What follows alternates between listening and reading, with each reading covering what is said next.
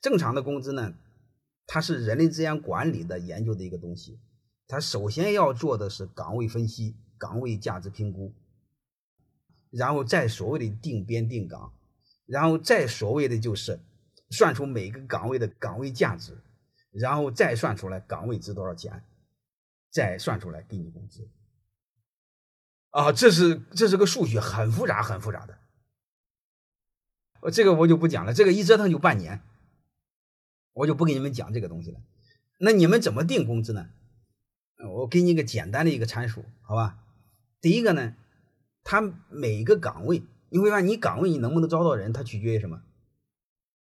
取决于什么？岗位能不能招到人，取决于什么？取决于这个行业的平均水平和这个地区的平均水平。你参照这个就好了，然后你最好比这个行业，你比如有的是行行业相关，你比如财务人士吧，它和区地区相关，它不和行业相关。你比如你们是做技术的那帮鸟人，它和地区没关系，它和行业有关系。如果你的公司内部的岗位，它和专业没关系，和行业没关系，你比如人事财务啊，哪个档岗位都都有。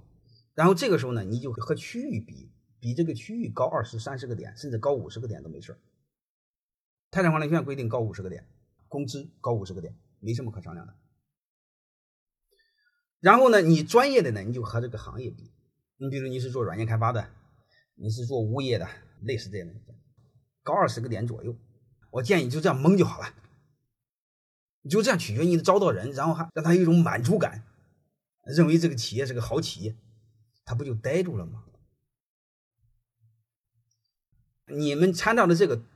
做就好了，啊，做完之后基本上都差不多了，然后基基本上全能推出来。还有一个呢，你可以上下的呃托底和封顶，也是可以的。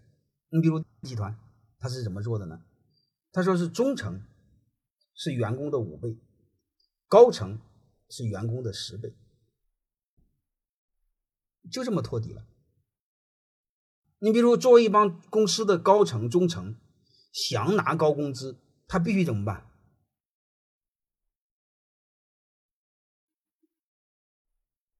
你说怎么办呢？他的本质上就是把公司的业绩做好，然后给员工涨工资，紧接着自己才能涨工资。